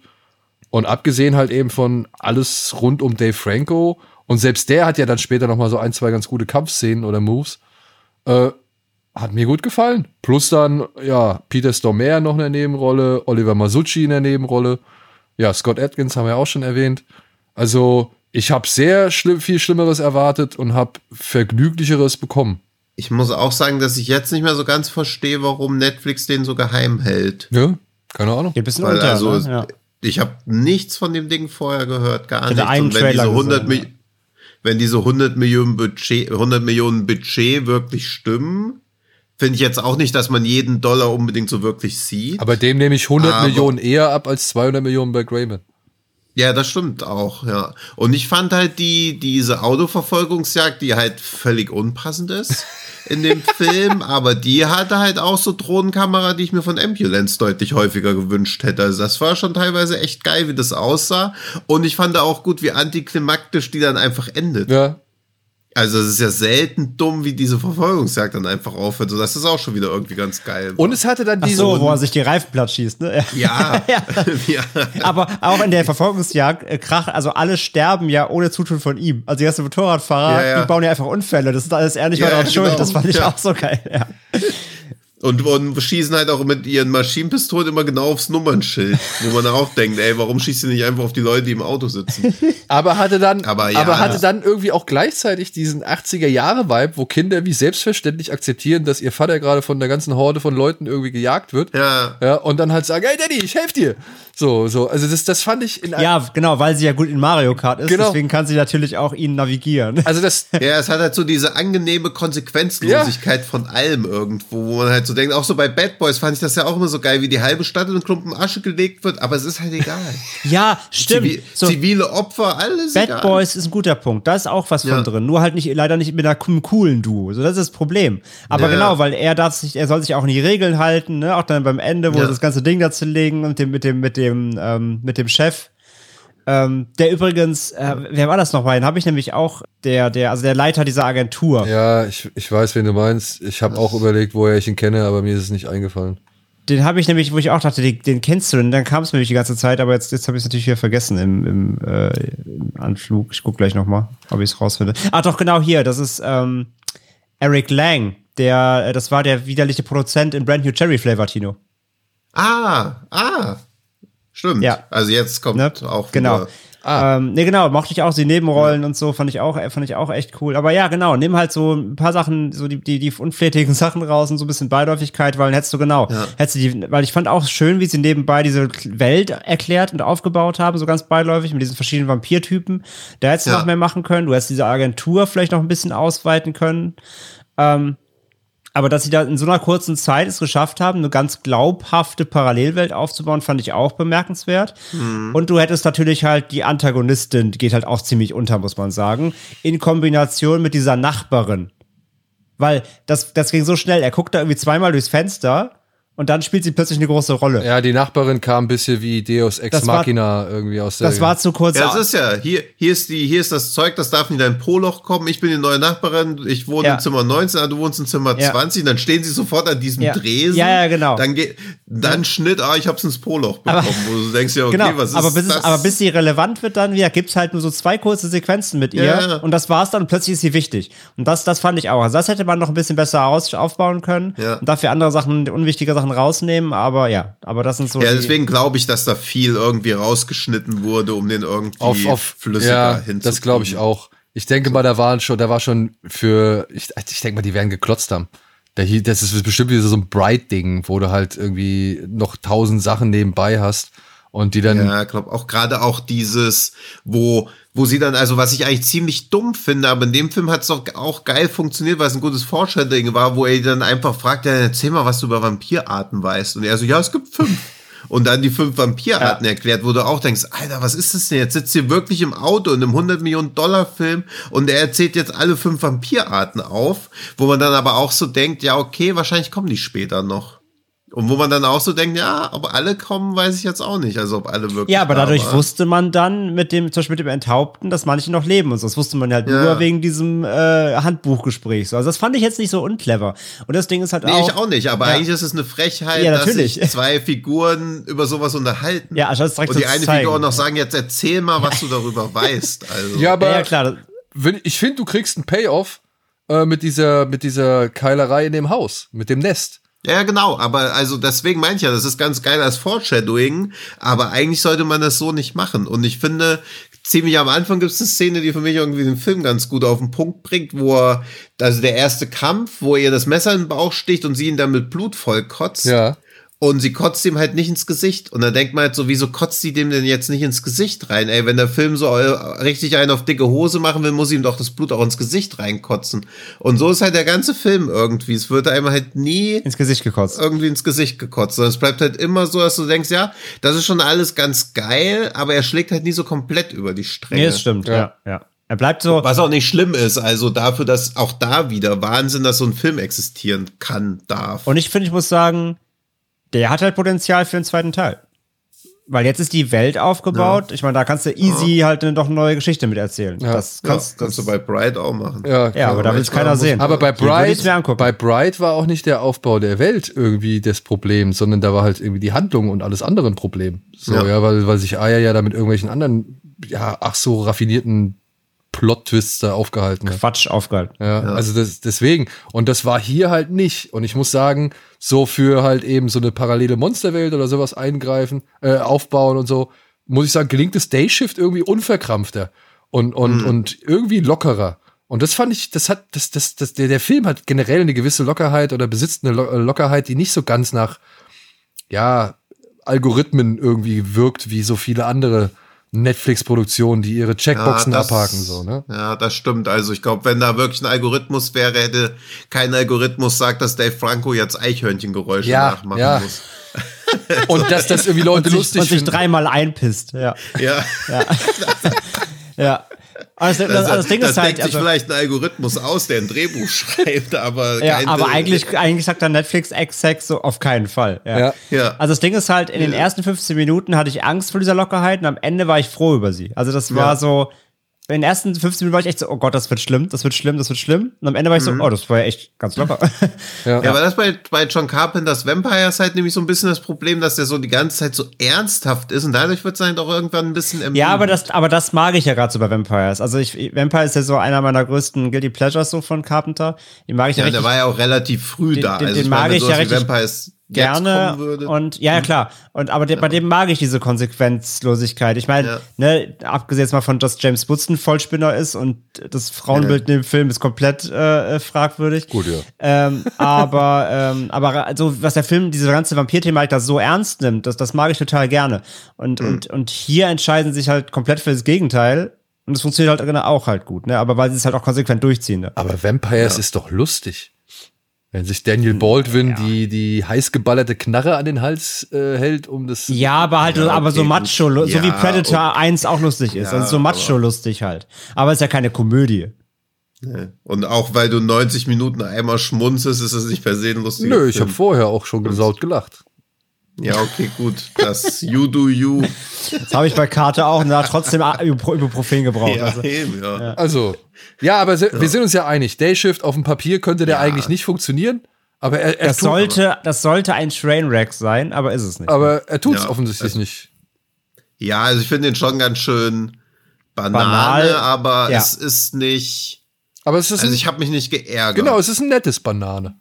So, ich habe mir oft gedacht, was zur Hölle, wie redundant kann ein Film noch sein, aber auch das ist ja auch nach ganz dem dritten schön, Mal wenn's einpissen, hast du nicht abgeschaltet. Ja, eben, also ich meine, wie soll man bei so einem Film, wo dann wirklich, und ach, dass er draußen sitzt, nur wegen dem nassen Bein. Also wie, wie viele Szenen da drin sind, die man ersatzlos streicht. Also da sind genauso viele Szenen drin, die man ersatzlos streichen könnte wie bei Carter.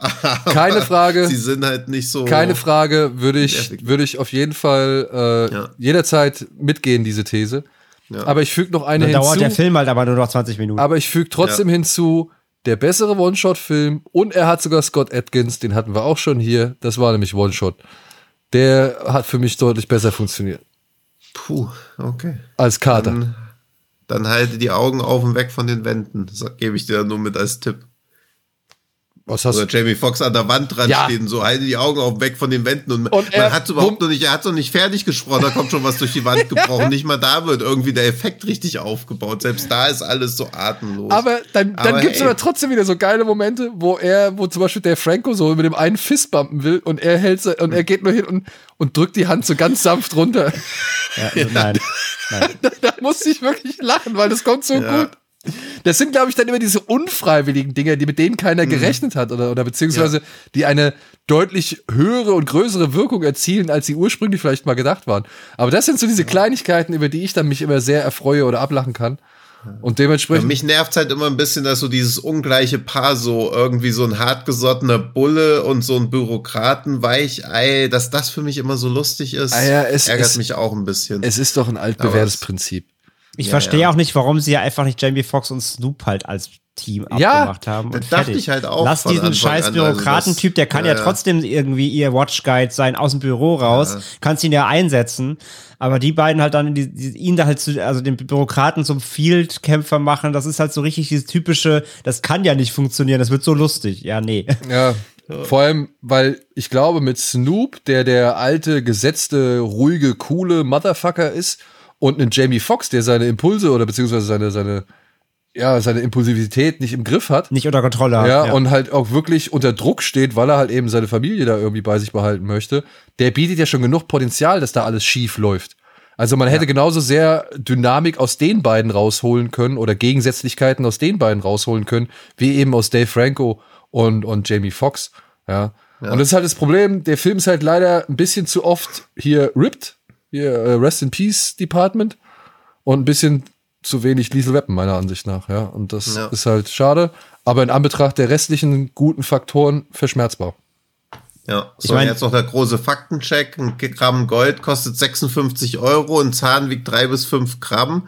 Würdet ihr für 150 bis 300 Euro pro Vampir euch das antun? Ja, aber es ist ja nicht so wenig. Es sind ja, es kommt ja auf das Alter dieser Zähne an und auf die nur- Blutlinie. ich würd- die ist so wertvoll wie Gold. Da gibt's keinerlei Spielraum nach oben und unten. Also ich würd- Ich meine halt wieder, wie nur absurd wa- diese Inhaltsangabe ist. So wertvoll wie Gold. Wie so, was man so fünfjährigen Kindern erzählt. Oh, so wertvoll wie Gold. Das ist totaler Bullshit, ey. Also ich würde nur Vampir-Omas erschießen. Es gibt 20k, hab ich gehört.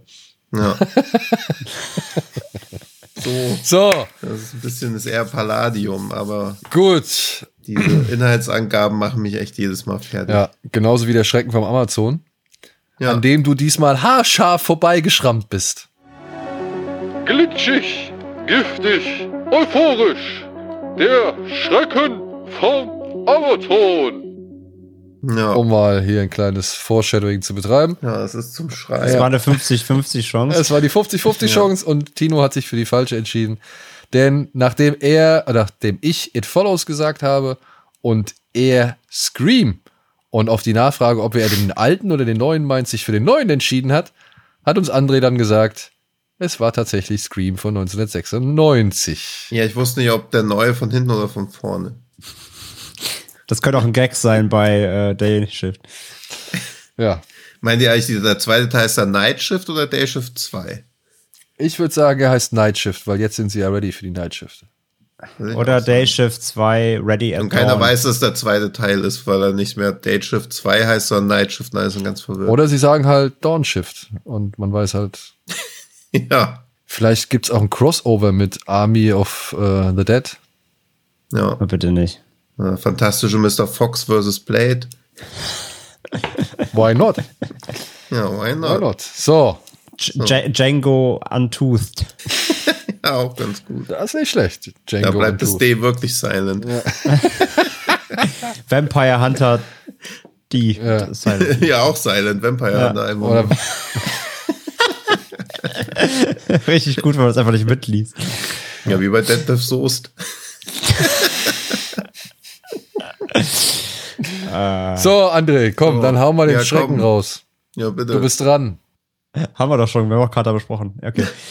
Ja, ich habe einen neuen Film dabei, natürlich wieder ein Ein-Sterne-Review von unserer Lieblingsplattform, dem Schrecken äh, vom Amazon. Und ähm, die Überschrift lautet Ein Film, der leider in zu vielen Punkten versagt. Der Film leidet unter mehreren Schwächen, die ihn für mich leider ungenießbar machen. Ja, der Streifen ist absolut exzentrisch in Gewaltdarstellung und atemberaubend inszeniert. Actionfilme, in denen das Blut spritzt und es deftig zur Sache ge- geht, genieße ich sehr. Doch hier beißt man in eine saure Zitrone. Warum, führe ich kurz auf. Erstens, die Kamera ist total nerviger Scheißdreck. Anders kann man es nicht nennen. Man sieht nichts, das Gewackel in jeder Szene ist zur Unendlichkeit verstümmelt. Einfach zum Kotzen. Zweitens, die Story ist völlig uninteressant. Fast eine Stunde geht es um einen Mann, der sich für eine Frau und ihr Kind interessiert. Beide Figuren tragen rein nichts zur Geschichte bei, sind völlig uninteressant und könnten problemlos herausgeschnitten werden. Der Film würde dadurch sogar besser werden. Drittens, der Film kennt sein Zielpublikum nicht. Vielleicht der größte Makel, denn für Freunde des Dramas ist der Film vermutlich viel, viel, viel zu brutal. Für Freunde der krassen Action wird in dem Film viel, viel, viel, viel, viel zu viel geheult.